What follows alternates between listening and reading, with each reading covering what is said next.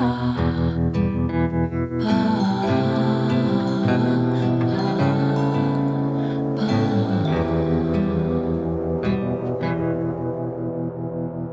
bem-vindos uh, ao Fémina. A convidada de hoje é a Fábia Maia. Olá, querida Fábia. Obrigada. Olá, obrigada por estares aqui no Fémina e obrigada também uh, pela disponibilidade uh, que tens em fazer, no fundo, este, este vídeo que fazemos à distância e, e em falares comigo sobre, sobre ti mesma e sobre o teu crescimento também e o teu próprio empoderamento. Isso é, é especial.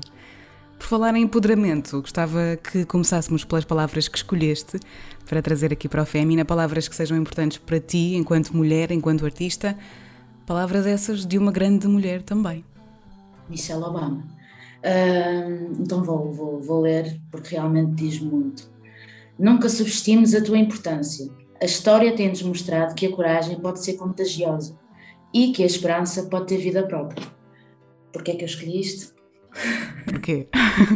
Olha, uh, primeiro por, por, tudo que a Michelle Obama representa, pelo menos para mim. Eu que estudei ciência política, para mim, quando a Michelle Obama uh, que caminhou com, com, o Barack, fez todo sentido para mim, porque eu vi que realmente aquela história do o grande homem também só se faz com uma grande mulher, e eu percebi isso num sentido em que homens inteligentes querem mulheres uh, inteligentes ou ainda mais inteligentes que eles. Eu acho que isso é, um, é, um, é uma coisa muito bonita. E porquê é que isto faz todo sentido para mim? Porque eu também percebi que nós temos todo o, o poder do mundo uh, no nosso interior. Uh, eu durante muito tempo não tinha aquilo que se chamava de espinha dorsal. eu era eu era uma mulher muito uma mulher menina, não é? muito influenciável um, com muita pouca coragem de ser, de ser o que sou. Por isso é que agora sou tão determinada. Acho que faz todo sentido para mim escolher esta frase, porque realmente conta a minha transição para a Fábia que sou hoje. Isso é tão interessante e é tão bonito perceber que tens essa consciência de, de olhar para trás e perceber eu era assim e agora sou o oposto, eu não tinha espinha dorsal. Como é que é para ti hoje perceberes isso sobre, sobre ti antes? Olha, eu não te vou dizer que é uma coisa triste, porque não é. Eu, eu acredito muito na, na história da superação. Um, e a superação muitas vezes não tem, não tem nada a ver com a matéria, tem a ver com aquilo que passamos a vida inteira a procurar. Nós às vezes achamos que nós passamos a vida inteira a procurar um amor quando, quando, quando depositamos tudo no outro porque não temos tempo suficiente ou curiosidade o suficiente para saber quem somos. Eu já sou totalmente ao contrário. Eu lembro-me perfeitamente que, hum, aliás, eu comecei na música porque a minha avó conhecia esse meu lado mais, mais uh, introspectivo e depressivo, porque eu na escola era sempre a menina, uh, eu era a ovelha negra entre as meninas. Portanto, eu só me dava com rapazes, uh, só gostava de jogar a bola e andar com o boné para trás, portanto, eu, eu, eu não tinha aquela aquela aparência de Britney Spears na altura, pronto, que foi que eu cresci com a Britney também, também gostava imenso. Um, e para mim, uh, chegar a casa e dizer à minha avó e à minha mãe, porque eu fui criada com, com duas mulheres, um, eu dizia sempre: Mas as pessoas não gostam de mim, não é pelo, pelo que eu sou, não gostam de mim pelo aquilo que eu aparento ser, na, na, a minha, o meu físico. Pronto, isso, isso mexia, muito, mexia muito comigo.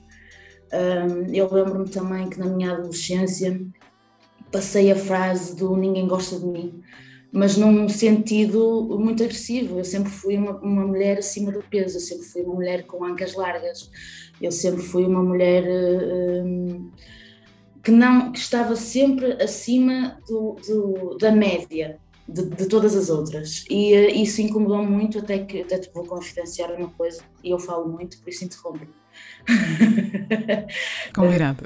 vou, vou, vou, te confidenciar uma coisa. Eu ganhei uma anemia exatamente por achar hum. que, que eu não era o bonito o suficiente. Uh, ainda hoje sofro com isso porque uh, uh, eu fiquei com, com anemia, quase com uma anemia crónica, exatamente porque eu só fazia uma refeição ao dia. Um, e lembro-me perfeitamente de o fazer porque queria pesar 60 quilos. E eu, como uma mulher, e eu, uma mulher com uma estrutura óssea, porque já vinha a saber isto, mas agora na fase adulta, um, uma mulher que eu tenho um índice de massa óssea uh, em 5 ou 6%, enquanto uma mulher normal tem em 4%. Portanto, uhum. só agora com maturidade é que eu consegui perceber isto. Um, e esta transição, olha, eh, eu vou, eu vou te ser muito sincera, esta transição deu-se através da música, porque eu acho que foi a única vez, uh, quando eu comecei a fazer música de verdade, e, e, é aqui um sincronismo brilhante que foi quando a minha avó, quando a minha avó parte para outra dimensão, depois de tanto me incentivar a, a, a, tocar guitarra e a fazer música, é que eu começo a fazer música num sentido mais, mais, mais nacional, que foi com as covers e tudo mais. Um, e foi a única vez que eu comecei a gostar de mim. Foi aí. Então, mas não olho para isso com, com tristeza, acho que é, mas eu acho que pessoas que têm histórias para contar são as pessoas mais interessantes. Portanto. Claro que sim.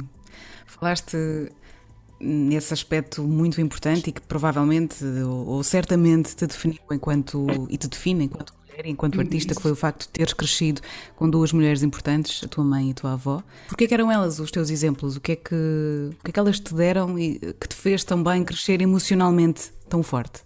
Eu, eu, eu tenho muitas poucas memórias do meu pai. Uh, eu nunca tive uma figura masculina na minha vida a sério, uh, ou à bruta, como, como tenho uh, vários amigos, toda a gente gravita à minha, à minha volta tem histórias com o pai e, e, é uma coisa impressionante porque eu não, não, não conhecia essa história. Mas a minha mãe, olha, a minha mãe deu-me uma coisa muito bonita que foi, eu lembro-me que a minha mãe se divorciou do meu pai, muito em parte por minha causa, namoraram cinco anos, casaram-se e divorciados. Meu pai era jogador da bola, só queria cerveja e, e mulheres, uh, isto é a realidade, Uh, não há problema nenhum porque vivemos todos bem com, com, com a verdade na família, então uh, também por isso é que eu sou um bocado assim. Uh, e a minha mãe deu-lhe muito valor no facto dela, eu lembro-me da minha mãe queria ser médica veterinária e não conseguiu ser porque viu-se obrigada a trabalhar. Ainda hoje tenho esse desejo eu às vezes digo, mãe, por favor, vai, faz, faz o, o que quiseres, mas a minha mãe, às vezes, se tivesse um bocadinho da força que eu tenho, a minha mãe fazia, fazia o mundo girar e, e toda a gente estava por aí.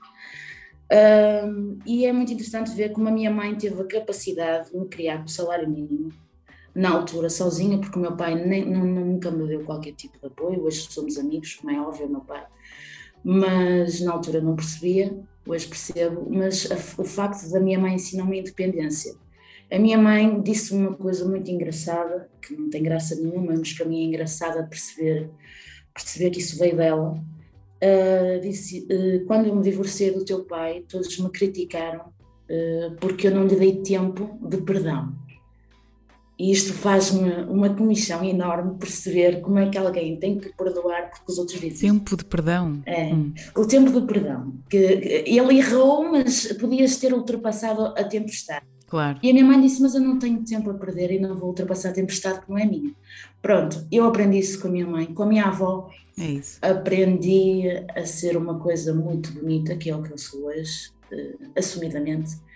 Aprendi a ser espiritualizada.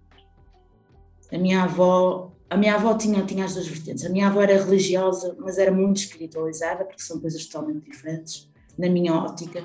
Uhum. Uh, e eu aprendi, eu não, eu não tenho religião nenhuma, eu digo isto muitas vezes, uh, não me identifico a 100% com nenhuma religião. Uh, sou simpatizante com algumas porque gosto de alguns pontos, mas nunca direi que sou acérrima em, em algum tipo de religião. Não acredito em mediadores entre nós e o superior.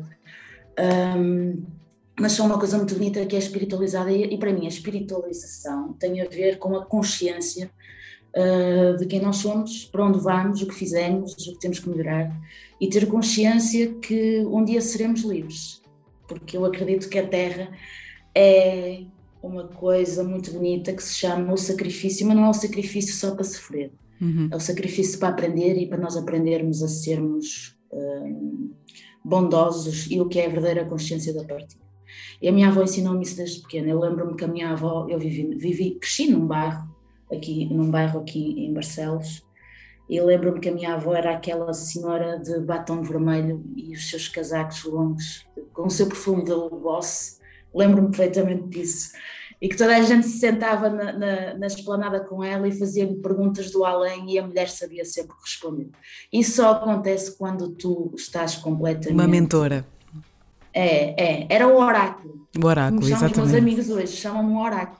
Pronto, então foi isso, a espiritualização e a independência. Nós falámos há pouco tempo e eu lembro-me que que foi, enfim, coincidiu com a, altura, com a altura em que também nos conhecemos, e, e tu dizias-me, ou disseste-me uma frase parecida com, com isto, de eu sou diferente agora, e isto também, obviamente, coincide com a tua participação no Festival da Canção. Deste-me a entender que aquilo que, que queres fazer agora, a mulher que queres ser agora, é diferente da mulher que achavas que eras há um ano ou há dois, ou há mais tempo até.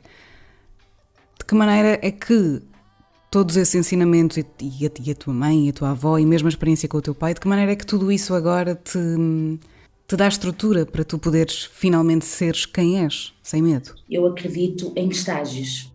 Então, eu acho que nós, eu pelo menos, eu, o meu próximo álbum, isto não é promo, é mesmo um desabafo. O meu próximo álbum está dividido em estágios, um, que é aquilo que eu acredito, para onde vou. Um, e muitas vezes a minha primeira música uh, é a cura. Porquê que é a cura? Porque nós passamos a vida inteira uh, a esquecer-nos de que temos que curar as feridas de, que, tra que, trazemos. Uh, então deixamos isso sempre para o fim. Uh, e a nível de estrutura, eu penso nisto como se reparares, a última, o último estágio que eu acredito que assim seja, uhum. os últimos, é a liberdade, um, o conhecimento do destino e a ascensão, na minha forma de ver as coisas. Um, e porquê é que eu mudei? Olha, primeiro porque aceitei aceitei um, que o propósito, nós todos temos um propósito e eu acho que em diferentes estágios caminhamos todos para o mesmo propósito, que é a liberdade. Uh, e porquê é que eu acho isto? Porque, enfim, nós passamos uma vida inteira, é aquilo que eu te disse, nós passamos tanto tempo à procura de amores e a cantar sobre desamores quando devíamos cantar sobre nós. Um, e, uh, e, estamos sempre a catapultar nos outros as coisas que nós queremos para nós e por isso é que existe a inveja, por isso é que existe a traição, porque nós próprios, nós próprios temos essa tendência natural a deixar que os outros, uh, nós deixamos que os outros manifestem os nossos mentes, enquanto devíamos ser nós próprios a fazer. Um, e a mim mudou-me imenso, lá está, pela questão da consciência. Eu tomei, eu, eu, foi o ano 2020, o ano 2020, eh, como toda a gente sabe, é o ano trágico, mas a mim, a nível pessoal, foi o melhor ano da minha vida. E porquê é que foi o melhor ano da minha vida? Porque eu tive coragem de estar sozinha, pela primeira vez. Um, e pronto, eu, eu, eu tive uma uhum. vida em que, em que eu tinha muita dependência dos outros, daquilo que os outros achavam de mim. Uh, e na música eu fiz muito isso. Na música até 2020 eu fiz muito isso, que foi eu queria a força toda a ter sucesso como os homens da indústria estavam a ter. Percebes? Eu lembro-me que, que uh, era assustadora a minha ansiedade, sabes? E hoje eu não sinto essa ansiedade. Sabes quando é que eu sinto ansiedade? Quando um amigo meu me pede alguma coisa eu não tenho que pagar.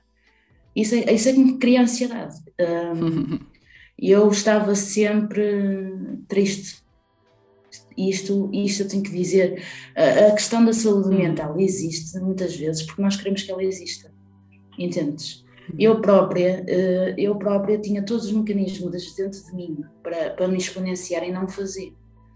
Eu, por exemplo, eu vou, vou também confidenciar outra coisa sobre mim. Eu, desde que comecei a sentir esta necessidade, esta consciência, quis saber quem era. Ponto eu quis saber quem é que eu fui, quem é que eu sou. Eu não quero morrer, eu sempre disse à minha mãe, eu não quero morrer sem saber quem sou, porque senão aí é que eu vou ser uma eterna infeliz. Um, e olha, e por incrível que pareça, Vanessa, eu tive momentos, uhum. e isto já é uma parte mais íntima, e eu acho que assim é que deve ser, porque as histórias têm que ser é, partilhadas. Um, eu lembro-me uma noite, em 2020, Lembro-me de, uhum. antes de me deitar, uh, pela primeira vez, acho que foi das primeiras vezes que fiz isto, eu tinha ouvido o Denzel Washington fazer um discurso numa universidade maioritariamente de negros e, um, ele disse que aprendeu a gratidão a meter os chinelos, quando dormia, meter os chinelos sempre debaixo da cama. E aquilo fez-me um sentido brilhante, que eu não andava a ser grata por nada, nunca me faltou nada em casa e eu não, não tinha gratidão, eu só pensava como é que ia ser o mês seguinte. E ele, quando disse aquilo, eu realmente ele mete os chinelos debaixo da cama, porque de manhã, quando quer pegar neles, vai ter que se, vai ter que se hum. ajoelhar e vai ter que ir buscá-los. E realmente era isso. E, e, e, foi, essa, foi essa a consciência que eu criei, eu acho que sim, a gratidão. E faz toda a diferença, muda mesmo a vida de uma pessoa. E é maravilhoso que tenhas mais uma vez essa, essa consciência. Parabéns por isso, porque se mais pessoas tivessem essa consciência, o mundo era realmente diferente. Onde é que entra o medo na tua vida, na maneira como tu vês o mundo? O medo, o medo é aquela, sabes, quando tens uma parede fina e tens a parede e está o medo e do outro lado está a felicidade. Eu vejo muitas coisas, muitas coisas assim. Então, quando eu estou com medo, eu lembro sempre de um amigo meu que dizia que a mãe dizia, oh, que dizia que a mãe dizia, uh, olha, vê lá se queres que vá aí, te vá, vá matar a barata. Então eu lembro-me disso, rio-me e passa. Mas o medo existe, o medo é a insegurança, como é óbvio, é a ansiedade, é... Olha, eu senti medo na minha vida, eu vou-te dizer, eu senti medo na minha vida em situações que não era para sentir medo. Por exemplo, eu senti medo uh, quando quis dizer à minha mãe que não queria fazer a tese de mestrado. Mas não foi por mim, foi por ela. Percebes? Mais uma uhum. vez a meter, a, a, a, a, tentar tirar a água do capote. Não, eu vou fazer isto por tua causa, não é por mim. Porque tu é que queres que eu acabe a, tese deste mestrado, eu não quero uhum. fazer este mestrado. Uh, senti medo de lhe dizer isso, porquê? Porque não queria defraudar as expectativas da minha uh, se fossem as, as, do meu pai, o meu pai não me ia fazer essas questões porque nunca, nunca teve presente o suficiente para, para, para me fazer essas questões. Mas o facto da minha mãe ter feito tanto por mim e depois isso cria uma dependência em que tu não queres defraudar. Eu tenho sempre medo quando é para defraudar. Só que agora, como eu ganhei a espinha dorsal, eu já digo à pessoa: olha, desculpa por o que eu vou dizer, mas eu acho que as coisas são assim. assim. Eu sou muito taurina. Então, o taurino, o taurino é terrível nestas coisas, tem sempre razão. Preferes uh, não te desiludir a ti do que desiludir os outros. Prefiro e sou muito mais feliz. E tenho pessoas muito mais seguras à minha volta. Hum, verdade, também atraímos, sim. Eu mudei o chip e, e, comecei, e comecei a ver que as pessoas que andam à minha volta, que gravitam à minha volta, são todas pessoas com a mesma hum. matriz de pensamento que eu tenho. E não há coisa mais feliz do que isso, de poderes falar à vontade de quem tu és com alguém que vai perceber a tua linguagem, que é o que está a acontecer, tu percebes tudo o que eu estou a dizer. E é a coisa que mais me deixa triste, mais me deixa triste, é uhum, a incapacidade de ser curioso e de perceber as perspectivas dos outros. Se calhar porque também somos ensinados a ter medo, não é? Não é propriamente é. algo que. Obviamente. Sim, não Como é algo que vem connosco. Sim. Sim, mas podes-me fazer outra pergunta que eu já ia falar Então, olha, esta também pode dar, dar-te inspiração se quiseres, porque vou perguntar-te okay. de que é que tu mais te orgulhas em ti. Olha, da minha honestidade sabes? Um, coisa, a coisa que mais mexe comigo, quando alguém, quando alguém fala comigo e me diz tu és genuína, eu digo assim: olha, é verdade, é verdade, porque eu não tenho tempo para ser aquilo que eu não sou. E eu gosto muito de pessoas que fazem aquilo que são, não é que são aquilo que são, é fazem aquilo que são. Porque há muita gente que é o que é, é, mas não faz nada pelo aquilo que é. É muito diferente. E um, eu acho que eu tenho muita coragem. A minha mãe diz muitas vezes: Ó oh, Fábio, podias ser menos sincera um bocadinho, mas só menos um bocadinho, é que me magoas.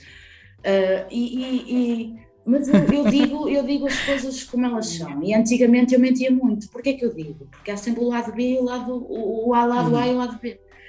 Porque eu sei o que é mentir, percebes? Eu vi que a mentira não me levava a lá nenhum. Eu para os outros gostarem de mim, então é aquela história do neutro. Para mim, o neutro claro, não sim, existe. Sim, o sim. neutro é aquele que tanto dá para um lado como dá para o outro e não é amigo de ninguém. Portanto, ou, tem, ou é comigo, ou é uhum. ou não é. Um, pronto. Comigo também. Oh, tu percebes que eu estou a dizer.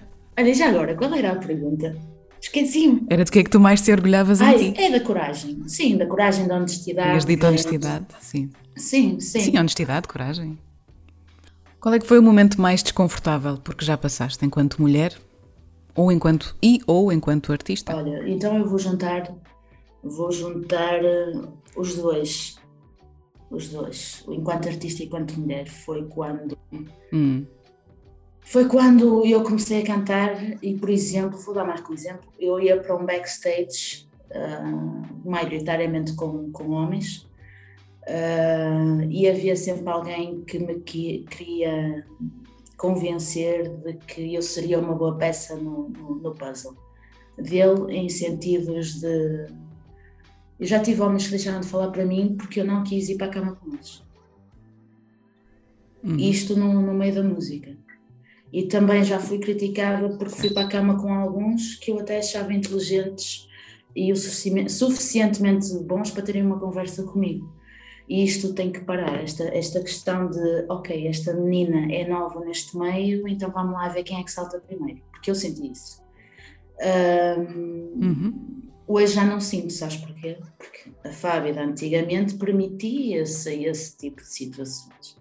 E hoje não, hoje já atraio homens super inteligentes. Podem ser feios que dói, mas têm alguma coisa para me contar. mas têm alguma coisa para me contar, percebes? Alguma coisa que me acrescente. Que eu, eu tinha uma professora que dizia, uh, uma altura perguntar, isto à minha frente, perguntaram qual é o seu estilo de homem, ela, que não seja burro. De resto é tudo pronto. E ela, e ela, pronto, e isso é muito importante. E depois outra coisa que me deixou extremamente desconfortável foi o facto de pessoas entendidas da música, não é? Ou da indústria, não sei bem o que é isto, que, que não me dá esse tipo de, de, de pessoas ou comentários, que foi um deles foi tu tens que ser a mulher que todas as mulheres querem hum. ser e que todos os homens querem ter. Isto fez-me imensa confusão.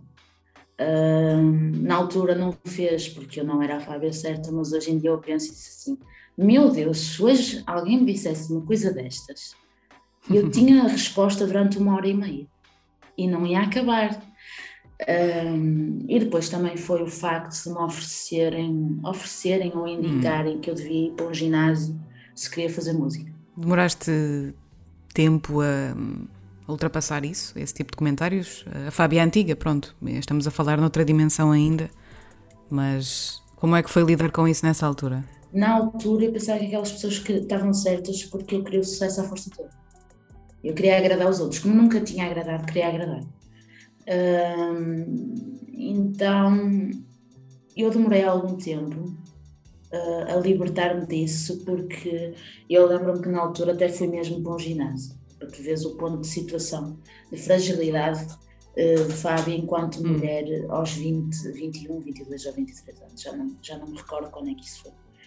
Mas demorei algum tempo, fiquei triste, eu pensei que entrei numa espiral, espiral de, de negação, porque eu, porque eu não queria assumir eh, esta postura que eu tenho hoje. Então, uh, o tempo que eu demorei a não querer assumir a postura que eu tenho hoje uh, fez que eu entrasse numa, numa, numa espiral depressiva. Eu lembro-me perfeitamente uh, de me terem prometido mundos e fundos e eu sempre iludida acreditei e deixei de fazer uma coisa que era mais importante, que era a arte.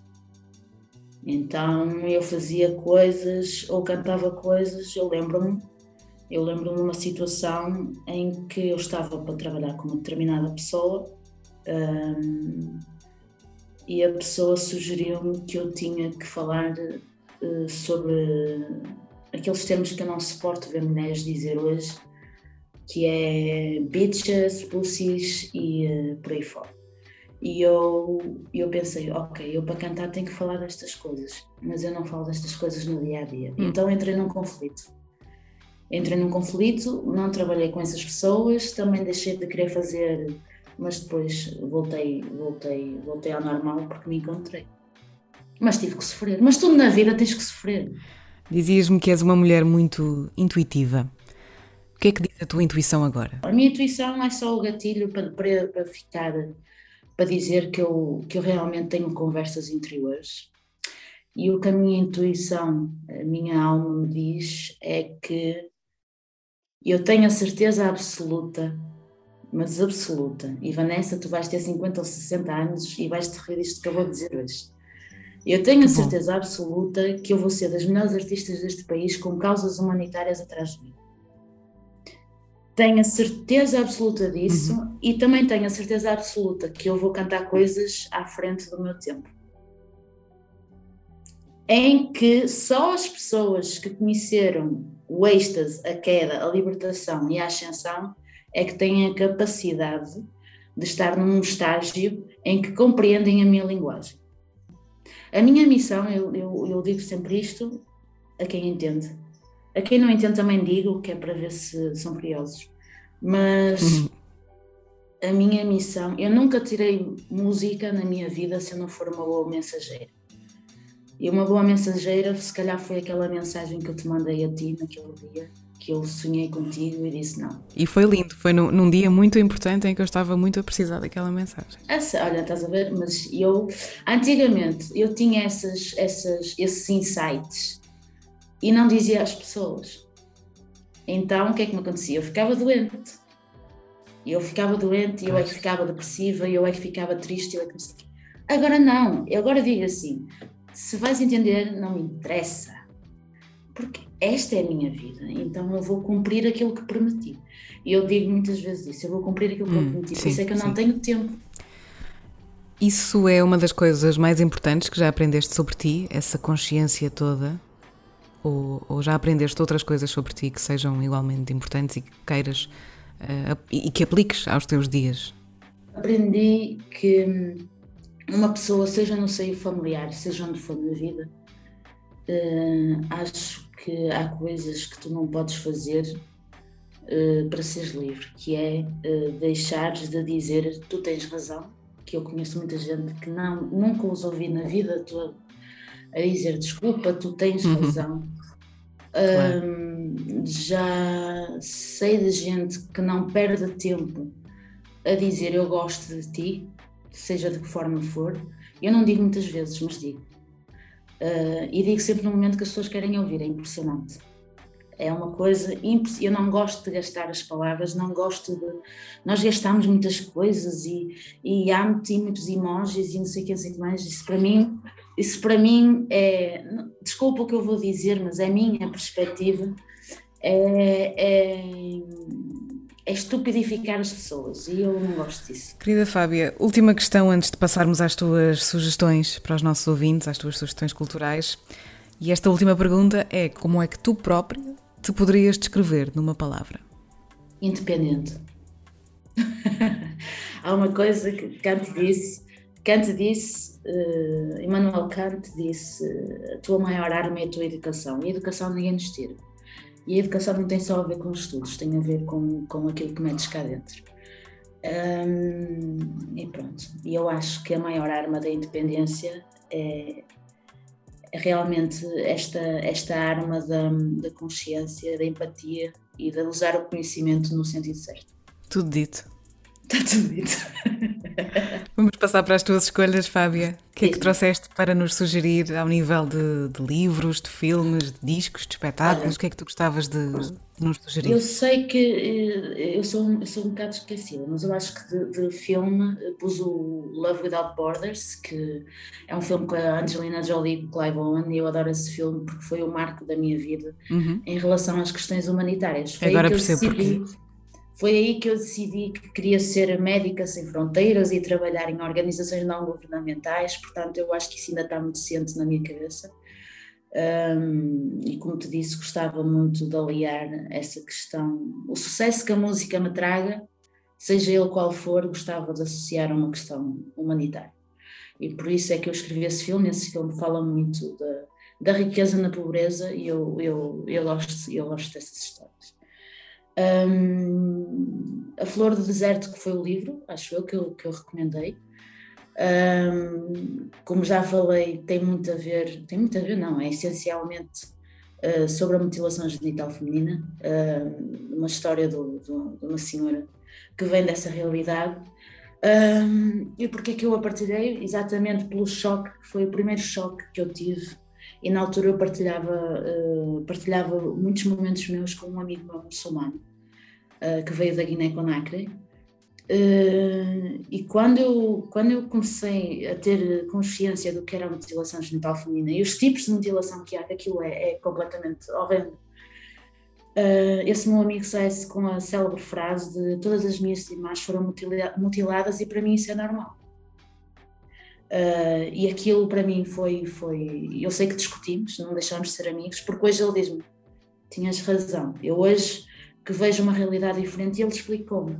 Ele, como é que tu queres. Uh, isto é quase como a burca, uh, como a burca ou o burkini. Ou, hum. As pessoas não conhecem outra realidade, percebes, Vanessa? Claro, claro.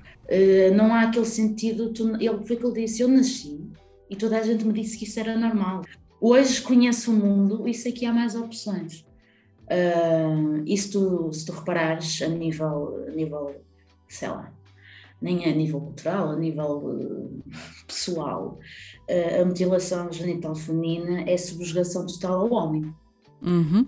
a mulher deixa de ter prazer, então serve o homem só quando ele quer e ela nunca saberá aquilo que é o prazer. Portanto, eu acho que faz todo sentido, até porque eu, que eu claro que futuro, sim. como já, já te disse, gostava de estar associada a isso. Uhum. Um disco, eu escolhi o El Malqueira da Rosalia por uma questão, questão espiritual, uh, uh, porque a Rosalia, eu quando ouvi a Rosalia a primeira vez, eu, eu disse, ela não. Eh, foi como a história da Billie Eilish, eu ouvi estas duas quando ainda não eram lá Rosalia e lá Billie Eilish. Claro, claro, sim, sim. Uh, lá Billie Eilish.